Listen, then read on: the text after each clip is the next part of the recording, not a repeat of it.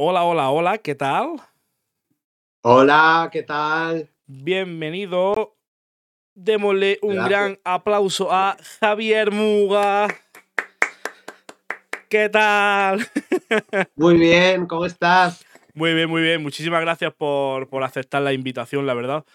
Hombre, desde el primer momento en el que me lo dijiste, claro que sí.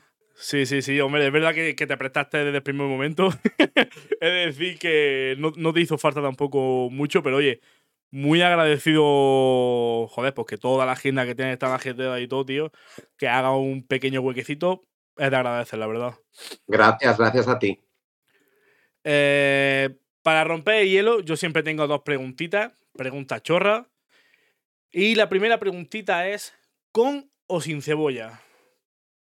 Sin cebolla. Y hasta aquí el podcast. lo sé, lo sé, pero es lo que hay. Es lo que hay. No, no, no, no. Es verdad que hay un gran porcentaje que, que la cebolla no le gusta en la tortilla. Ya está, ¿qué le hacemos? Es que hay gustos para todo. Yo, ¿Sabes lo que pasa? Que yo el recuerdo que tengo de la tortilla de la buena tortilla es la de mi abuela. Entonces, la, de mi abuela desde el principio siempre la he tomado sin cebolla. Pues es que siempre me gusta, eh, que también la como con cebolla, ¿eh? está pero. Claro, está claro que no todas las abuelas saben cocinar. Eso no, sin duda. Y como mi abuela, ya te lo puedo asegurar que, que ninguna, pocas, pocas. No, no, tu abuela no se ve a cocinar. Si no le echa cebolla. No, hombre, pobre tica. Seguro que cocinaba como, vaya, pues como está la abuela y como bueno, la madre. Bueno, no, no, no, Además, siempre lo recuerdo, no hay nada. Digo, el otro día pensaba y digo, madre mía, las croquetas, no probaré nunca unas croquetas como las que me hacía mi abuela. Todas las croquetas de nuestra abuela y de nuestras madres. y mira que son difíciles de hacer, ¿eh? Las croquetas son complicadas de hacer. ¿Cómo lo hace tu abuela las croquetas?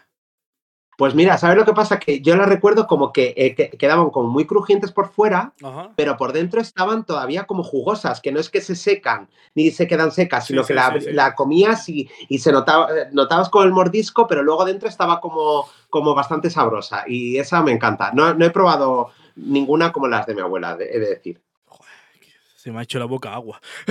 la Virgen Santa. Hombre, y, yo, y me lo dices a mí que todavía no he cenado. Yo me he tomado dos tapas, como aprovechando que íbamos a hacerlo un poquitín más tarde. He aprovechado. No, no, haces bien. Además, en Granada las tapas. Sí. Eso hablaremos más tarde de cuando estuvisteis por aquí por Granada. Sí, sí, sí. Y la segunda es: si pudieras viajar en el tiempo, ¿a qué época irías y por qué? Buah, Egipto la época totalmente de los faraones, lo tengo clarísimo. No sé, siempre, siempre me ha traído muchísimo la cultura egipcia y la verdad que, tuve la suerte de viajar con mi familia, con mis padres y con mi hermano a, a Egipto. Hizo un crucero que para mí fue maravilloso, fue una experiencia brutal y yo sentí como una conexión rarísima allí y era como yo le decía, yo decía a mi madre, digo, yo, yo en otra vida he, estado en la época eh, de los faraones. Y me decía mi madre, ¿pero siendo esclavo o siendo faraón? Digo, siendo faraón, segurísimo. siendo esclavo ya no sé, no sé cómo sería eso, pero la verdad Estaría incómodo. Que, lo tengo claro, lo tengo claro. Hombre, allí ser, ser un faraón Madre de Dios, tendría que hacerse una locura. Es un faraón de los buenos, de los buenos. Es que no sé, siempre me ha gustado también, a lo mejor porque, porque eh, soy muy fan de Asterix y Obelix y de Cleopatra y tal, y entonces a lo mejor puede ser que me venga de ahí, pero. Obelus pero bueno, nunca se sabe. Nunca se sabe. Obelus Portutatis, conviértete en Obelix. Sí, sí. Ese, esa película específicamente, la que está allí en, en los juegos, Dios, esa es mi película favorita. ¿eh? Guau, es que a mí me encanta. Yo tengo todas las. Los tengo en VHS, no te digo más. Bendito sea. Madre de Dios. Bueno, ya entrando lo que hay en contexto y bien, para la gente que no te conozca, ¿quién es Javi Muga? Pues Javi Muga. Eh, eh, eh, em, Javi Muga es un tío currante que tiene muy claro lo que quiere y muy claro también lo que no, lo, que no quiere. Y creo que eso me hace perseguir mis sueños hasta, hasta el final, ¿no? Eh, digo currante porque, porque me ha costado aceptarlo, pero sí que es verdad que, que, me considero una persona insistente, que tengo eh, las cosas muy concretas y voy a unos objetivos muy claros y eso me hace como, como visualizarlo todo con, con una claridad eh, eh, abismal y entonces voy a ello y, lo lucho hasta que lo consigo. Y la verdad que, bueno, mm, me, me, ha costado mucho, pero he conseguido muchas cosas y la verdad que, que estoy muy contento. Javi Muga es, eh, es, es, un, un, chico que se fue a estudiar a Madrid, porque yo soy de Cuenca, se fue a estudiar a Madrid eh, una carrera, aunque yo siempre he querido estudiar arte dramático e interpretación, pero bueno, mis padres me dijeron, mira, primero estudia una carrera que te dé futuro y luego ya veremos qué pasa. Como todo. Entonces fui a estudiar y me vine a Madrid a estudiar eh, ciencias ambientales. Yo soy licenciado en ciencias ambientales y luego me hice dos másters y el CAP y estuve dando clases de matemáticas, física y química, no te digo más. Bendito o sea, que imagínate. y biología. Y, pero, pero bueno, siempre ha sido para mí como un mero trámite para poder eh, estudiar arte dramático, porque, bueno, así podía pagarme las clases de interpretación y, estudiar en, las escuelas que he estudiado. Y, bueno, siempre tenía muy claro que quería formarme y quería hacerlo todo paso a paso y sin precipitarme y con, para mí la formación es clave, ¿no? Entonces, bueno, pues eh, empecé a formarme y, y, ya, bueno, pues, pues decidí dejarlo todo para dedicarme exclusivamente a la interpretación y ahí de, de bueno, de la mano de, de, yo como perfil actoral, ¿no? Como actor, sí. Eh, vino de la mano ya eso, pues crear mis propios proyectos, creé mi productora, empecé a escribir, y a raíz de eso, bueno, pues me considero una, un, un, artista polifacético, porque aparte de actor, pues soy guionista, he escrito, he dirigido, tengo una productora, soy productor. Entonces, bueno, pues muchas cosas. De hecho, ahora he creado un festival de cine también y es como que dice la gente, joder, cuántas cosas. No, pero bueno, sí creo que si estoy capacitado y si, y si tengo claro que puedo hacerlo, pues ¿por qué no lo voy a hacer, no? No, desde luego, si tienes los, ya no los medios, sino las ganas, si tienes las ganas y tienes el potencial como para hacerlo, es que no le veo claro. límite a eso. No, yo persigo mucho eso, persigo que la gente tiene que, tiene que pulir todos los, los puntos fuertes que tiene. Y yo, por ejemplo, no, no sé cocinar, siempre pongo el mismo ejemplo, pero es verdad, yo no me voy a poner a cocinar si no sé. O, eh, no, o no sé, o a lo mejor es que tampoco me he puesto, porque tampoco me atrae mucho la cocina, ¿no?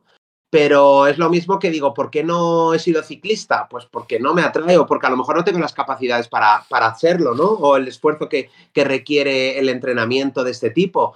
Pero si sé que puedo producir, si sé que puedo dirigir, si puedo, sé que puedo escribir y, y, a, y a la vez también puedo interpretar, pues, pues allá que voy. Mira, comentan por aquí que dice, Javi, ¿cómo te da la cabeza, por Dios? Si no tengo yo no tiempo ni para abrocharme las zapatillas. No, si yo no puedo ni abrocharme las zapatillas.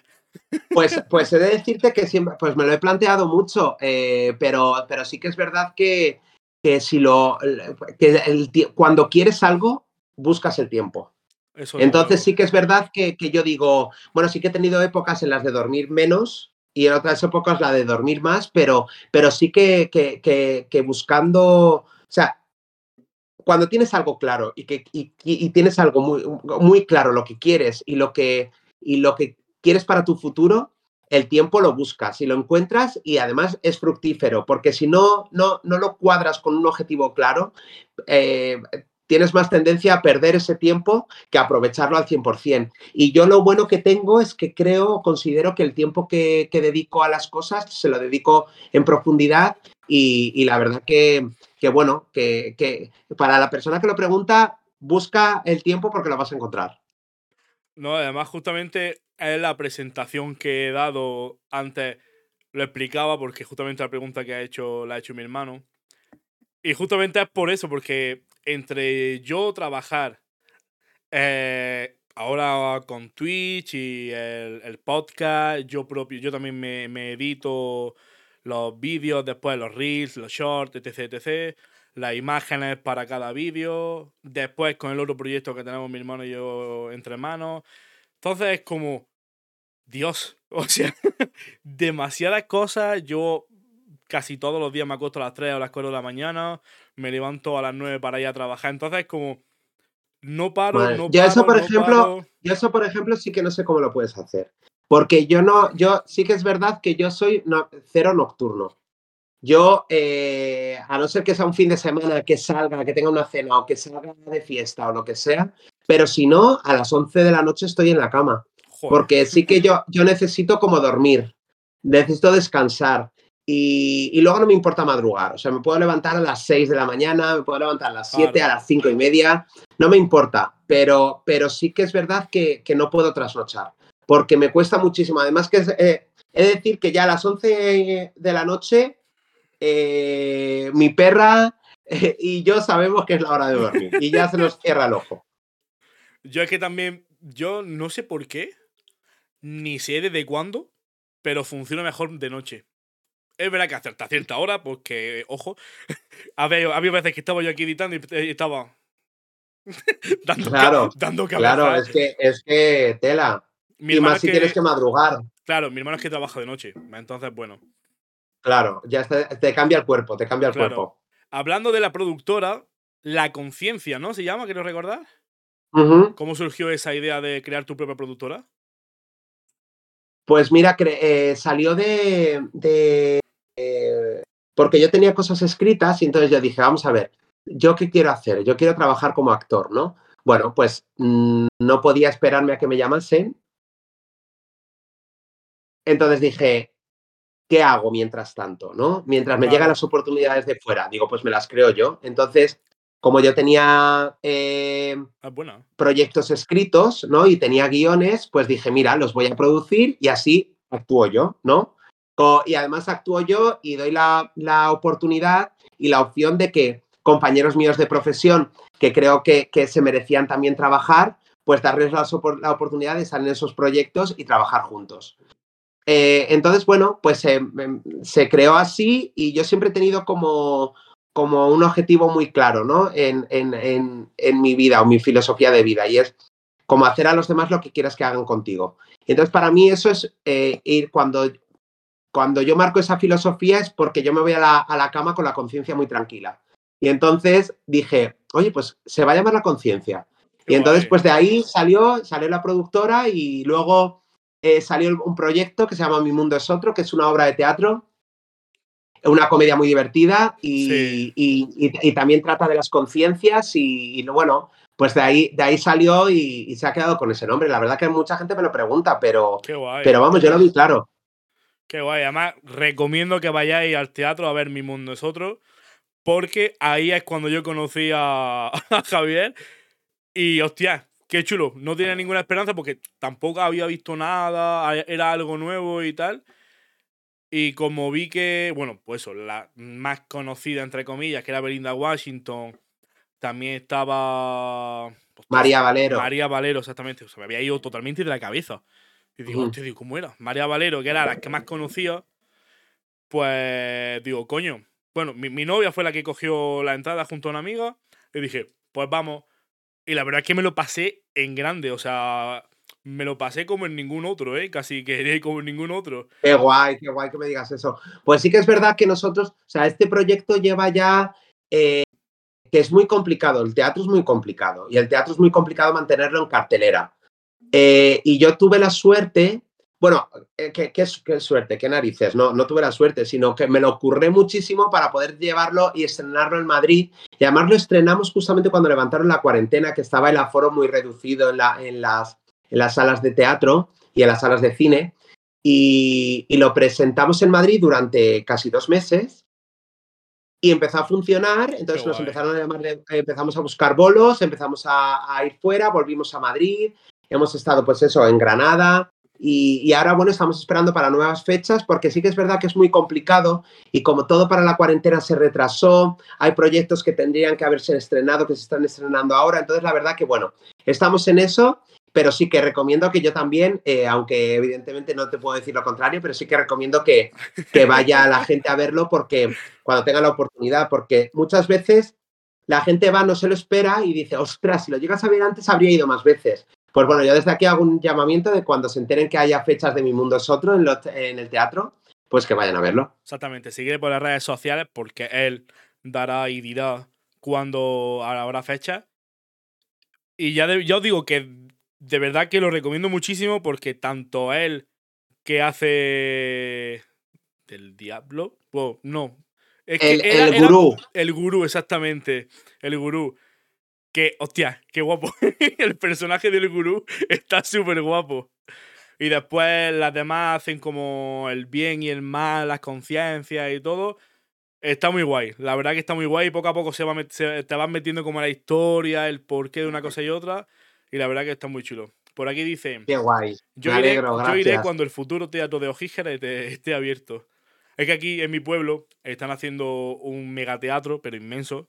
Más grande, más grande, bueno, más grande no lo sé, pero casi como el que, el que tuviste El que estuvimos, sí. En, Natarfe. Pues, qué guay, qué guay. Así más o menos. Pues nada, oye, me informarás para que podamos ir allí. Sí, sí, sí, no, yo. Además que yo hace poco hice, le hice una entrevista al alcalde también, así que yo hablo con él. Venga, hecho. Eh, no sé, bastante guay, la verdad que, ya os digo, bastante guay el teatro, así que lo recomiendo. Dicen también eh, cómo se lanzan las obras en Madrid, porque hay, eh, porque hay muchos teatros de obras pequeñitas. Eh, a ver, bueno, el, tema en Madrid es que hay muchísimo muchísimos teatros. Hay muchísimos teatros, hay muchos teatros comerciales con un aforo bastante grande, porque los teatros eh, grandes tienen un aforo de 700 butacas, entre 600 y 700 butacas. Hay algunos que tienen 400, pero 400 butacas ya es mucho. y luego hay pequeños teatros, salas alternativas, que la verdad que para mí merecen todo mi respeto porque me parecen brutales y que se mantenga una sala pequeña eh, en general en Madrid y en general es de agradecer y, por, y es un curro que hay detrás, mm, bueno, alucinante. Yo he tenido la suerte, y digo la suerte porque trabajar en, espacios más reducidos, con el público más cercano o microteatros y todo, eh, es una experiencia brutal porque no tiene nada que ver con el teatro normal, ¿no? Al uso. Es, es, es muy guay. Y yo recomiendo que la gente apoye mucho lo que es el, el, sector del, del, teatro y de las salas pequeñas y alternativas, porque tienen que, que, fomentar, porque esa gente se paga todo, esa gente tiene, paga sus alquileres y esa gente, o sea, la verdad que, que, que yo les admiro. Y, y, nosotros, bueno, este sí que es verdad que es un formato mucho más grande, entonces nosotros a los teatros que solemos ir con eh, concreto con esta obra Mi Mundo es Otro, son espacios que no suelen bajar de las 400 butacas. Entonces, eh, para mí, para Madrid, eh, estuve porque, y te voy a ser muy honesto, me pudimos programar porque yo me presentaba casi todos los días en la puerta del teatro hasta que me atendían. y yo les quería presentar la obra y no me hacían caso y le mandaba mail, no me contestaba, llamaba por teléfono y no, y al final yo dije, bueno, pues ¿qué hago? Me presento allí. Entonces, hasta que no me atiendan, no me voy. Y me veían ya todos los días y decían, venga, vamos a subir a este chico, que ya está, que se vaya ya a su casa. El pesado, que, suban al pesado. Claro, claro, total, total, fue así. Y ya, bueno, pues cuando, cuando estuve con ellos, ya me dijeron, ostras, pues es interesante el proyecto. Y se lo vendí muy bien y luego lo vieron, funcionó y la verdad que, bueno. De aquí mando también que hay que apoyar a las, a, las, nuevas generaciones, hay que apoyar a los nuevos directores, productores, a los nuevos artistas, nuevos actores y actrices, porque ahí está el futuro y el futuro tiene que renovarse. Y aunque exista lo que, es, lo que hay ya, pero hay, hay cosas nuevas que tienen que venir. Entonces, de verdad, hacernos caso, hacernos caso, porque traemos propuestas muy guays. ¿Qué te inspiro para escribir Mi Mundo de Otro? Pues, la, pues mira, yo estudiando con un profesor, una, que, que, fue mi profesor de, de, arte dramático, que es Juan Carlos Coraza, pues me dio un papel pequeñito en una propuesta de era del el Mercader de Venecia de William Shakespeare.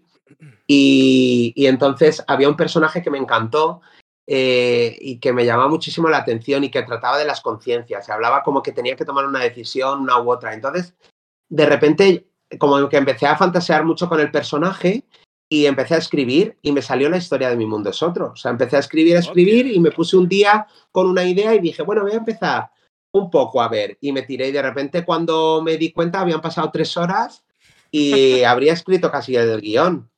Entonces, bueno, sí que ha tenido luego muchas versiones, he tenido mucho el apoyo de, y la ayuda de, de, de Ángel Villaverde, que es también el director de la obra.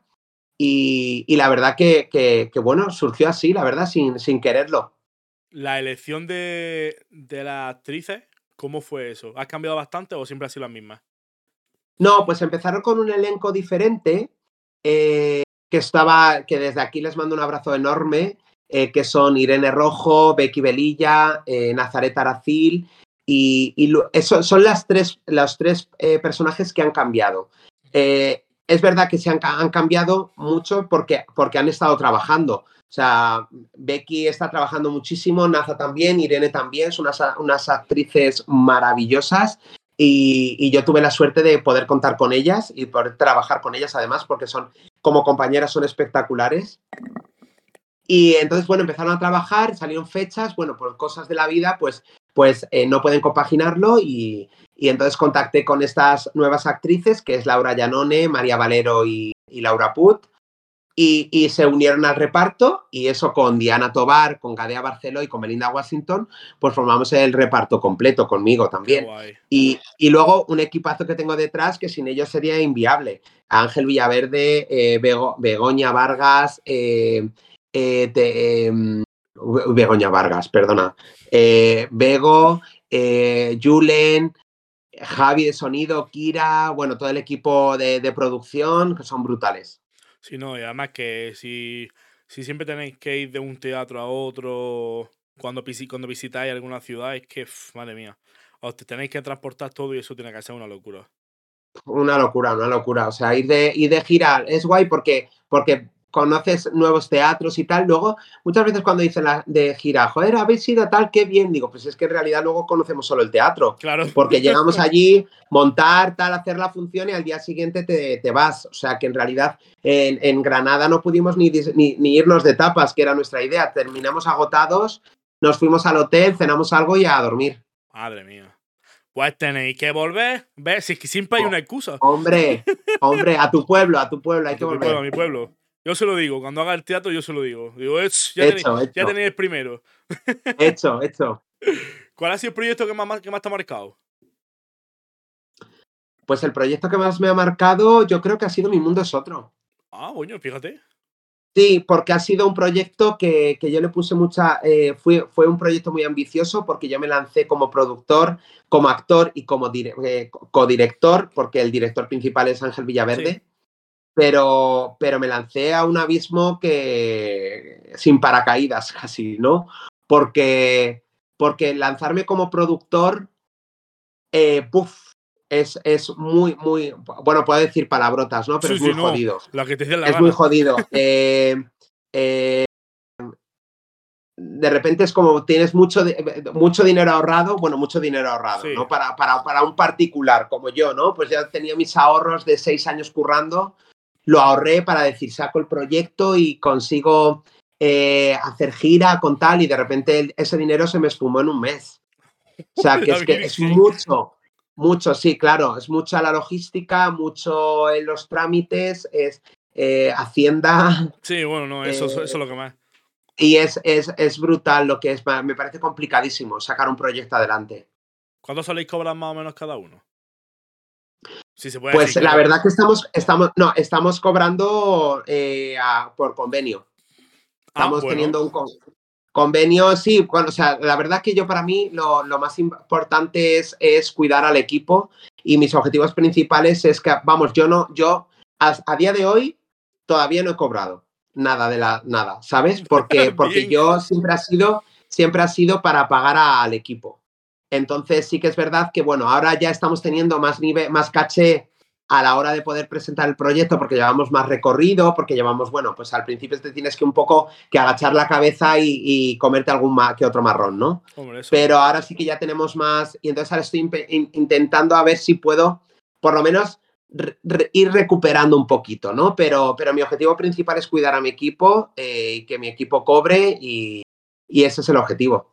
Sí, hombre, que por lo menos ellos cobren, aunque tú al principio no, pero bueno, poco a poco, cuando ya va ya vaya subiendo de categoría y todo. es verdad que el proyecto, el proyecto no es un proyecto que esté hecho con el objetivo principal de ganar dinero, porque, porque es inviable, ¿no? Pero es un proyecto que le tengo mucho cariño y a mí no me, no me importa, o sea, no he estado cobrando hasta ahora y no me ha importado, ¿no? Porque, porque ya te digo, siempre, siempre he, he, pagado al equipo, que para mí es lo importante, siempre he, querido que mi equipo tenga unas, unas condiciones de, más, las más favorables posibles dentro de lo que está en mi mano, porque yo no soy una productora potente, ¿no? No soy una productora que lleva que tiene teatros y que tiene muchas producciones. Soy un particular, no soy autónomo, ¿no? Por eso te digo todo. Pero, pero, pero bueno, mientras se cuida el equipo, yo estoy feliz. Para mí se me paga con eso. Aunque por favor, ahora, a partir de ahora, no lo, voy a decir, no lo voy a decir muy alto. Quiero cobrar. Quiero cobrar, por favor. Por favor. Por favor. Me gustaría cobrar un poco. Sí, pero porque creo que también es que debemos, debemos cobrar, porque si no, hay algo como que los artistas estamos como en un mundo paralelo en el que de repente no parece que, que, no hay que cobrar, ¿no? Es como, no, es que los artistas es como algo tan efímero, tan tal, no, hay que cobrar, porque además la gente, la gente eh, consume mucho, mucho arte y consume mucho cine y consume mucho teatro y eso se tiene que pagar y tienes que tener unas condiciones igual que tiene cualquier otro, otro profesional, ¿no? De otro sector. Ya ves. Y que coño, que tienes que cobrar, que tienes que comer. ¿Qué, cojones? que Está claro. Que después de el trabajazo que te pegas, si no cobras, es que encima me cago en la hostia. No, no, no, no, está claro, está claro, está claro. ¿Qué proceso tiene el. O sea, ¿qué proceso tiene el proyecto desde que lo escribes? Hasta pasarlo a lo, a lo que viene sin día el teatro. Bueno, pues lo, lo primero es, escribir el proyecto, tener como una especie de... Lo primero que se hace es normalmente, yo no lo suelo hacer así, ¿eh? Pero normalmente lo que se hace es como una escaleta de ideas, ¿no? Es como un, poco el proceso por el que pasa todo el guion, ¿no? Y los personajes y el desarrollo de la historia. Luego escribes el guion, escribes el guion, tal, y haces revisiones, ¿no? Vas viendo cómo lo puedes ir adaptando, tal, y de ahí lo más importante es registrarlo registrarlo en la propiedad intelectual y en, en si lo quieres registrar también en la SGAE también. Y, ya de ahí, bueno, pues ya buscar un poco, eh, otro fallo que yo tuve es que busqué el equipo con, antes de hacer todo el valor de valorarlo económicamente, ¿no? Lo que suponía hacer sacar el proyecto. Eh, claro, es que yo, ¿sabes lo que pasa? Que sí, que, que siempre he, relativizado bastante lo que es el dinero. O sea, para mí no era como estaba en un segundo plano. Y entonces para mí era más como la, idea artística, llevar como el proyecto a cabo, eh, como que algo como que el dinero, bueno, sí, ahí sí, pero lo importante es que salga la historia, como transmitirlo y tal. Y es un error, es un error, ahora lo veo como un error. Ahora, sin embargo, hablo, se me ocurre un proyecto, tengo un proyecto en la cabeza y de repente lo primero que digo es cuánto me va a costar. Ya ves. ¿No? O, cuánto, o, vamos a sacar un presupuesto, ¿no? Que es la lógica pero la lógica yo ahí no la he tenido mucho. Y se me escapa muchas veces, ¿eh? porque miro más a lo que, lo que me importa, que es el, el contenido, ¿no? Que lo, que lo que lleva por fuera. Y luego ya nada, buscar el equipo, buscar el equipo que, que se, acorde a, tu filosofía de trabajo, el reparto y luego el trabajo duro que es buscar bolos y buscar sitios donde poder llevar el proyecto. sí, al final esa es la perseverancia de, de ser pesado, al final es que es una y otra y otra y que me dicen mañana que no, pasado me va a decir que sí, a por cojones. y si bueno, te, van a decir hoy que no, pasado que no y pasado, y pasado, pasado, también que no, pero bueno, cae, cae algún sí, cae algún sí. Alguno por lo menos caerá en algún momento. Alguno, alguno. Es muy caro sacar un proyecto de... Bueno, a la luz como tal. Si quieres sacarlo con buenas condiciones, sí, es muy caro. Es muy caro porque, porque es mucho, eh, son muchas cosas, son muchos, ya te digo que, Hacienda y todo lo que es la gestión, o sea, es que, es que desde, desde poner un pie en el teatro ya te cuesta, porque ya poner un pie en el teatro ya es que tienes que contar con un técnico, tienes que contar con un técnico de iluminación, de sonido, producción, eh, atrecista, arte, o sea, es que es mucho, mucha gente, mucho equipo y que no se ve, que luego la gente va al teatro y ve el resultado, o va al cine y ve el resultado, pero lo que hay, el equipo que hay detrás y la logística que hay detrás es eh, alucinante. Hacienda, sí. Otro día más que comemos de sobra. además que sí, además que sí. Poniéndose los dientes largos los cabrones. Sí, sí, total. ¿Cómo empezaste a vivir tu propia realidad sin miedo? Pues aceptando lo que, lo que, lo que soy y lo que quiero ser. Eh, me costó mucho aceptar que, o me costó mucho tomar decisiones de... O sea, me costó mucho, por ejemplo, dejar mi trabajo, que era en una oficina sentado o dando clases en un colegio, en el que tenía un sueldo que terminaba al mes y que vivía estupendamente, a tomar la decisión de no saber qué va a pasar. Pero cuando lo aceptas y cuando dices, esto es lo que, lo que yo quiero y lo que me llena, eh, entonces me lancé, o sea, se me quitó ese miedo, de verdad, el miedo que tenía y la congoja que tenía de tomar esa decisión, cuando la tomé me liberé. Yo creo que, que lo importante para eso, para vivir sin miedo, es aceptar lo que quieres y lo que eres. Es bonito, en verdad. Es bonito. Además es que, también te digo, si quieres cambiar, es que o lo haces o lo haces. es que no te queda otra. Tienes, tienes que tener una conversación contigo mismo muy introspectiva, introspectiva, ahora sí. Y por muy dura que sea, joder, es que o, lo decides o lo decides o sigues haciendo la misma cosa. No, yo creo, yo creo, yo creo que hay que arriesgar. En la vida hay que arriesgar. Eh, em, siempre, o sea, yo entiendo que las condiciones eh, de cada persona son diferentes. Entonces, no se le puede exigir a todo el mundo el mismo eh, nivel de, de, no, de arriesgarse en la vida. Pero yo creo que sí, que hay que arriesgar por lo menos un poco. Y, luego ese arriesgar, y si te funciona, hay que arriesgar un poquito más. O sea, no, yo creo que nunca hay que ser, eh, nunca hay que conformarse. Yo no me gusta ser conformista. Me da envidia. La verdad que en este momento me está dando envidia. bueno, no te creas, ¿eh? Me ha llevado mis, mis años de terapia aceptarlo, ¿eh? Ya, ¿cuánto tiempo te ha costado? Es que justamente lo, hablaba con, mi pareja, con mi novia, de... Y era para hacerte a ti la, misma pregunta, porque yo, por ejemplo, llevo ya mm, cinco meses con este proyecto, con el podcast, ya, ya, lleva, ya llevo 10 entrevistas contigo, hacemos el número redondo, y no veo, por ejemplo, ese, ese apoyo del todo o como esa recompensa a todo el trabajo que estoy recibiendo. Y claro, tengo el cacao en la mente de, joder, si me está dando bien, merecerá la pena, mm, será lo mío. Y mm. siempre es, y digo, coño, digo, él lleva ya una trayectoria tan grande también, digo, en algún momento habrá tenido también ese mismo pensamiento negativo hacia yo, Yo lo tengo, lo tengo de diario.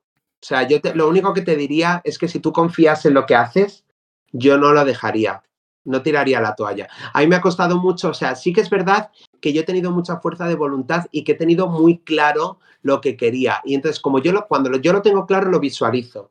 Y si lo visualizo, es que sé que va a ser así. No sé si me explico. Pero, pero yo no he tenido momentos, o sea, he tenido momentos de decir, joder, o de cabrearme, cuánto me lo curro, tal, no sé qué, y no tener. Eh, pero nunca he dicho, lo voy a dejar. Ya. Porque no, no, nunca lo he dicho. Y si lo, y si lo he pensado, se me ha quitado al, segundo, porque he dicho, o sea, es que no me lo he permitido, no me lo he permitido, porque yo no me, no me, no podría eh, perdonarme el haber tirado la toalla sin haberlo luchado hasta el final. Entonces, como el final no tiene límite, Creo que, que, no, no, lo podemos poner nosotros.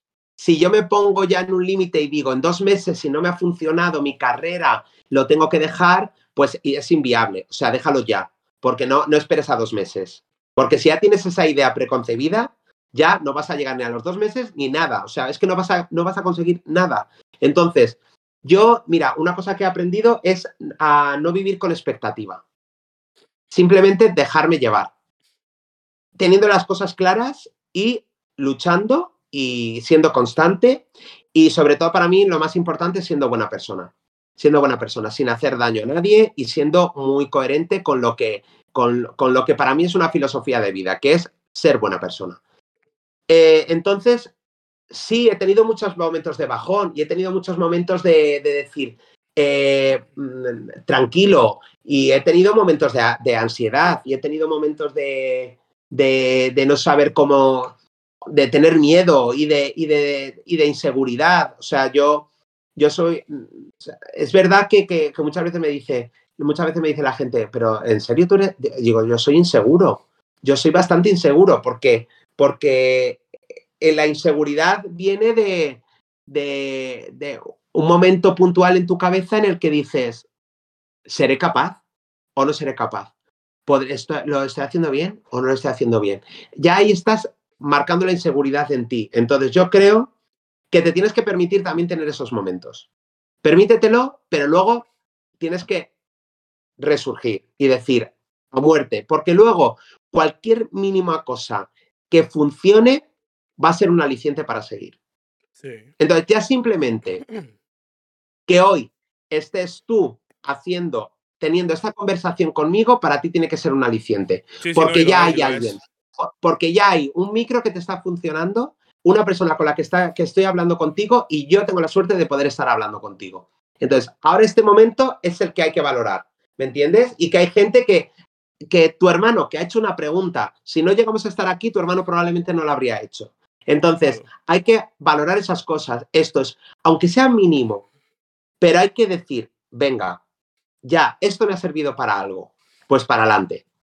Pero yo sobre todo lo que, lo que hago es que si tú tienes las cosas claras, al igual yo no tenía las cosas claras cuando estaba en, un colegio dando clases. Mira que me gusta mucho, me gusta mucho eh, dar clases, me gusta mucho la educación, me parece que la educación también es una forma de actuar y de interpretar, pero, pero yo tenía muy claro que no era lo mío. Entonces yo sabía ahí, sabía que eso tenía un fin. Entonces por eso le puse fin, porque sabía que tenía un fin. Pero lo que tengo claro que no tiene un fin es que no puedo frenarlo. En el momento en el que lo frenes, es cuando acabará y cuando dejará de hacer las cosas. Claro. Es que, es que si tú ya te planteas, no creo que me funcione. Ya. Eso me ha pasado con otras cosas, por ejemplo, cuando dice. Y, probablemente a lo mejor no llegue, si a lo mejor no, no tenga. No se cumpla el objetivo concreto que tienes. Pero probablemente mientras intentas cumplir ese objetivo, te van a llegar cosas que de repente a lo mejor puedes tomar otras decisiones, pero que van a ir de la mano, que van a ser, te van a llegar porque tú has seguido ese objetivo, ¿no? Sí, sí, sí, totalmente. Mira, a mí lo de hacer podcast me vino de rebote realmente, porque yo mi, intención, bueno, ¿sabes quién es Ibai? Imagino que sí, porque... Sí. Vale, pues Ibai eh, creó hace, a principios de año, eh, su club de eSport de COI y como que Mm, no, a, finales de año, perdona. Y se metió para. abrieron bandeja como a, a creadores de contenido a mandar como un currículum, por así decirlo, un vídeo presentando. Y eso. Y yo soy peluquero. Y yo hice un vídeo en la peluquería y aquí, uniendo como los dos mundos y diciendo, pues eso, que un proyecto guay sería hacer entrevistas, tal y como tenían ellos, que tenían un programa de por fin el lunes, que era, pues eso, como un podcast, por así decirlo, presencial de entrevistas. Y digo, estaría guay hacer alguna sección pelando, cortando pelo, a alguien sentado tal y cual, yo cortándole el pelo y lo que estamos haciendo ahora. Y dije, coño, digo, en verdad no tengo por qué esperar. Digo, realmente estoy haciendo, por ejemplo, directo en esta misma plataforma. Digo, lo estoy haciendo por hacer, por ver si algún día llego a algo, pero no tengo una motivación previa para nada. Y digo, coño, digo, voy a hacerlo. Y realmente llevo cinco, cinco meses y son los cinco meses que más me está durando un proyecto bien de verdad. Y es lo que tú has dicho, por ejemplo, tú has dicho que te venía la pequeña idea de dejarlo, pero enseguida se te borraba. Pues a mí me ha venido a decir, en verdad, pero se, se me ha ido rápidamente, pues como, coño, ves que en verdad me lo estoy currando y me sirve para despejarme. Me, estaba dando, me está dando calentamiento de cabeza, porque me está dando mucho calentamiento de cabeza. Pero al final lo que quiero hacer, y al final me está gustando bastante. Claro. Es que eso lo tienes, lo, solamente lo vas a saber tú. Claro. Claro. Bueno, cambiando de este tema. que nos ponemos filosóficos. Sí, sí, sí. bueno, por aquí han dicho que, que le mola, ha dicho, ha dicho de verdad, es como ver los directos de Ana Milán. Eh, escuchándolo, dice, estoy living con, con cómo habla Javi. Eh, ¿Cómo te imaginas tu guion en el futuro? ¿Hará alguna película? Tus guiones. ¿Cómo? Tus guiones. Pues bueno, es que tengo, no vas muy desencaminado, pues tengo ahí un proyecto de... Eh, tengo el formato de Mi Mundo es Otro en serie. ¡Oh! ¡Qué chulo! Y, estoy moviéndolo para, para, ver qué pasa, así que poco a poco. Y luego tengo también otro proyecto también de un largometraje y ahora mismo acabamos de rodar un, corto que está en postproducción y tengo también otro, otro guion de otro cortometraje y ya te digo, están todos ahí en marcha moviéndose a ver qué pasa. Hostias, esa, esa serie la quiero ya.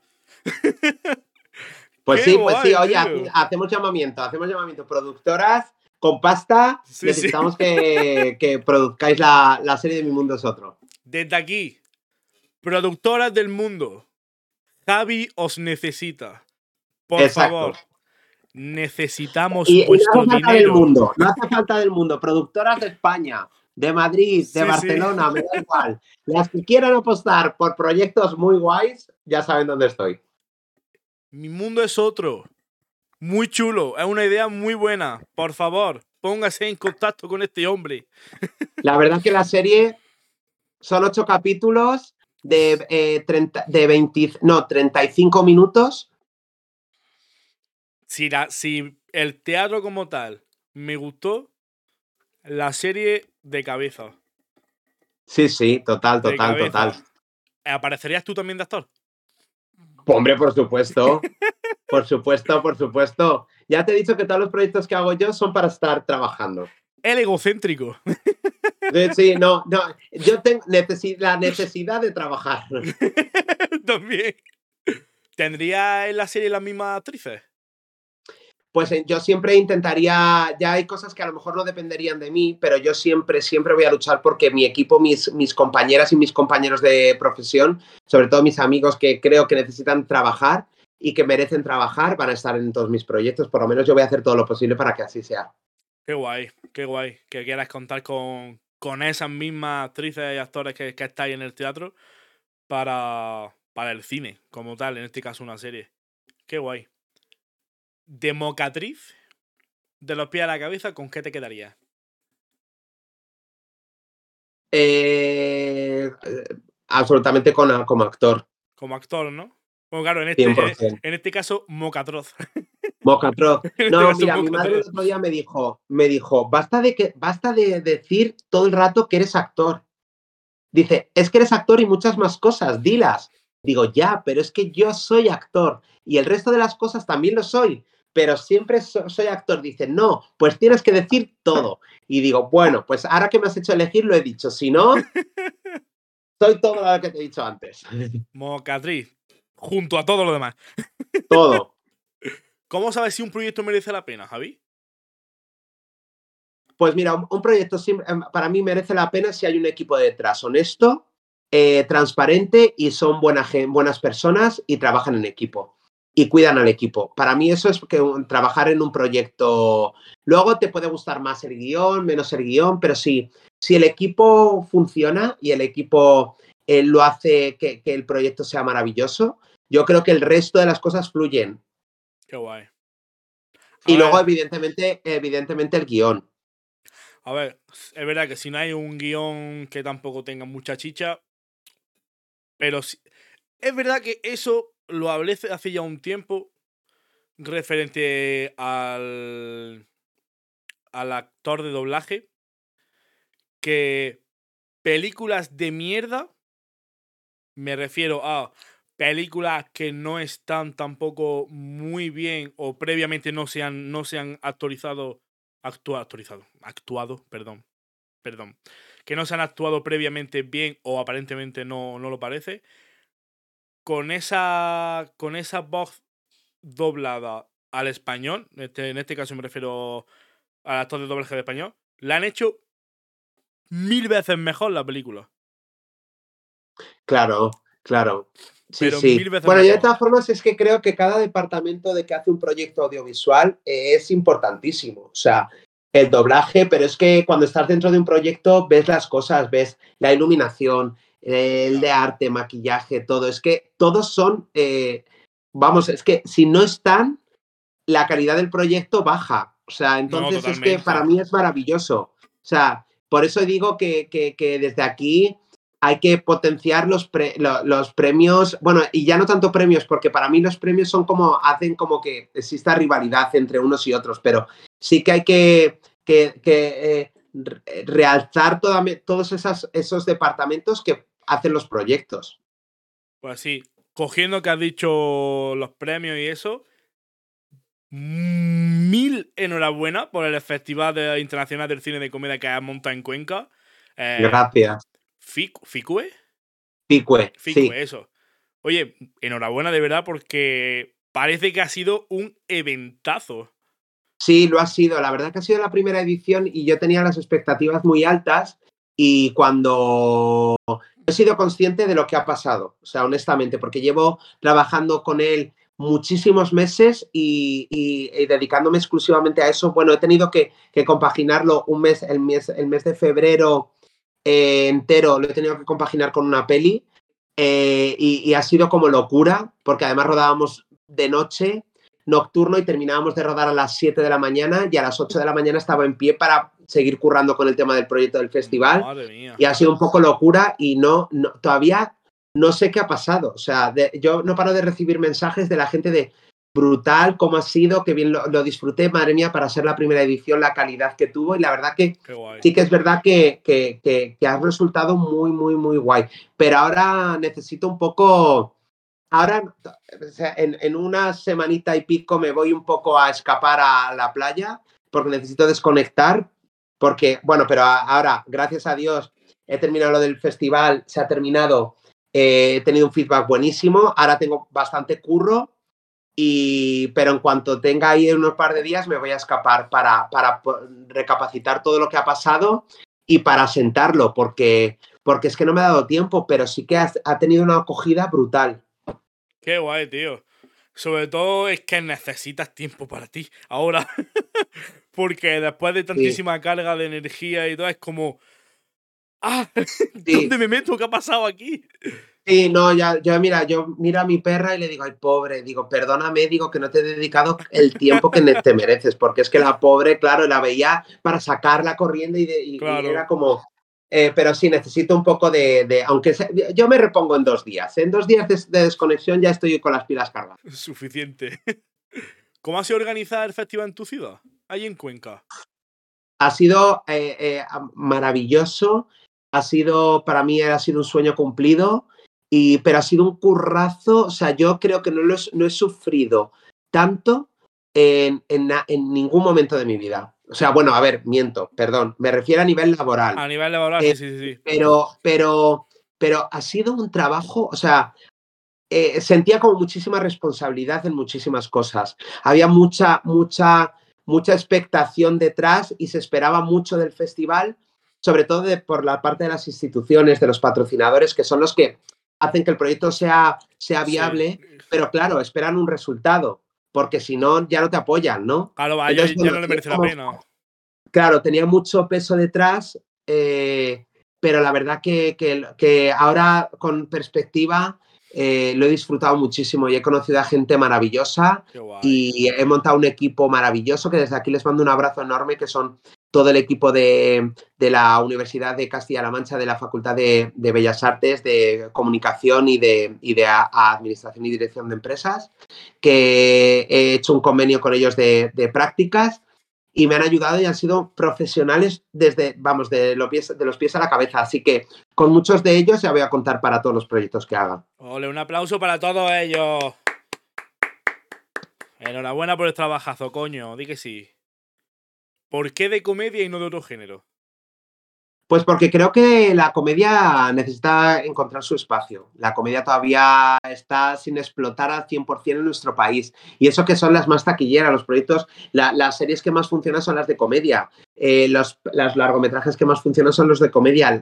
el teatro que funciona muchísimo es el de comedia pero creo que le falta el espacio de, tener festivales propios. Tenemos el de Tarazona Moncayo, que desde aquí les mando un saludo enorme al, festival.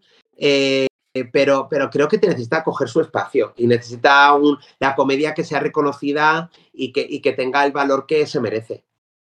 Sí, además que siempre hay como, o sea, es lo que más taquillero. Es lo más taquillero, por así decirlo, pero también es lo más criticado.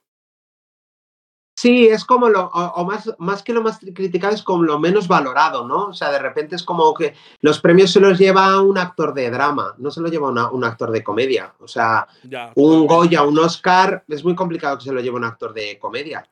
Totalmente. Y gracias al, al evento que tú has hecho, ya sí son reconocidos.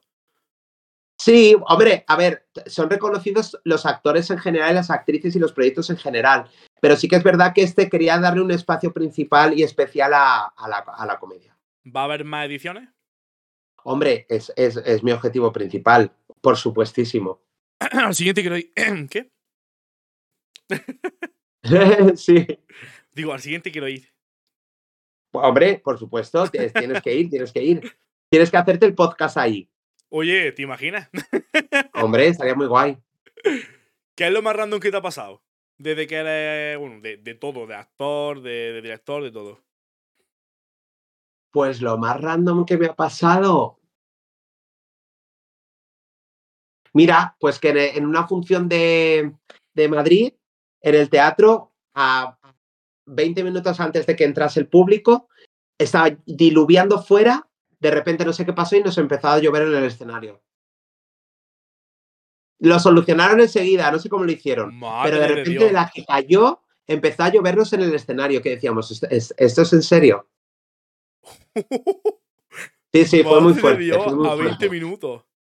Fue muy fuerte, muy fuerte. Madre mía, el ataque, el ataque de pánico que te tuvo que dar. Bueno, ya estaba viendo a ver cómo, cómo adaptarlo a la obra, o sea, no te digo más. ¿Cómo adaptaremos la lluvia a la obra? Sí, sí. Por toda tu experiencia que tienes ya, ¿qué prefieres, el teatro o la televisión? Buah, el teatro para mí es, el teatro, es que es que son dos cosas diferentes. El teatro es esencia y tener los cinco, los cinco sentidos eh, agudizados al máximo. O sea, todos los sentidos ahí es, es, brutal lo que se vive en el, en el, escenario, ¿no? Y luego el calor del público, que parece un tópico, pero es que eh, el público te da otra energía. Luego en, el cine es otra historia, es maravilloso el cine, trabajar en cámara es, brutal, pero sí que es verdad que, que, que, no tiene esa esencia, ¿no? no de, de, de vivir el momento. Bueno, por ejemplo, ha salido en, Velvet y en Amar para siempre, ¿no? Por ejemplo. Sí. Casi sí, Y bueno, y desde aquí, y desde aquí doy la primicia porque mañana empieza a rodar en la que se avecina.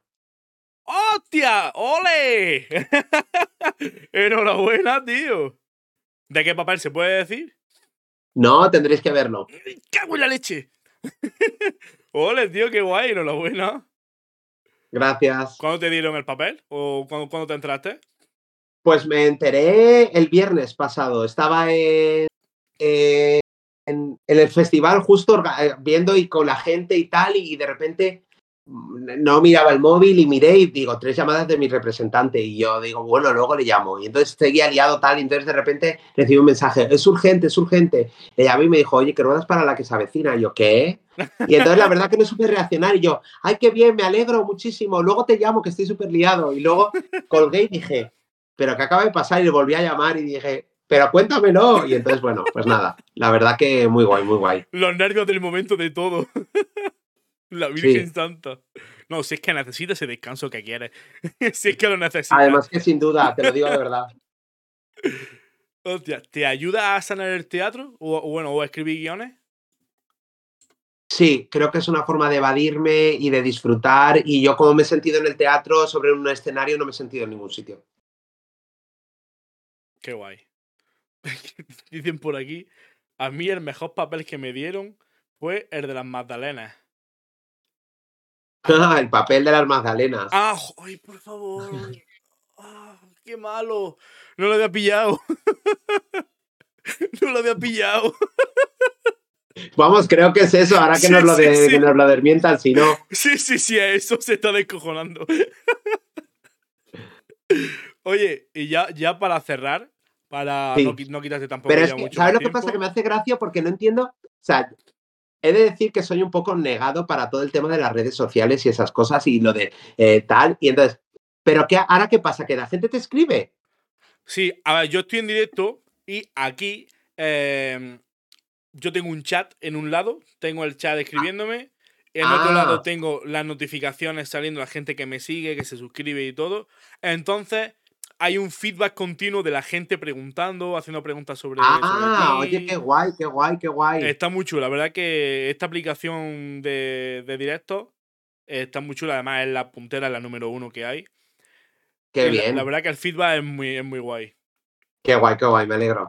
Pues ya para terminar, Dime.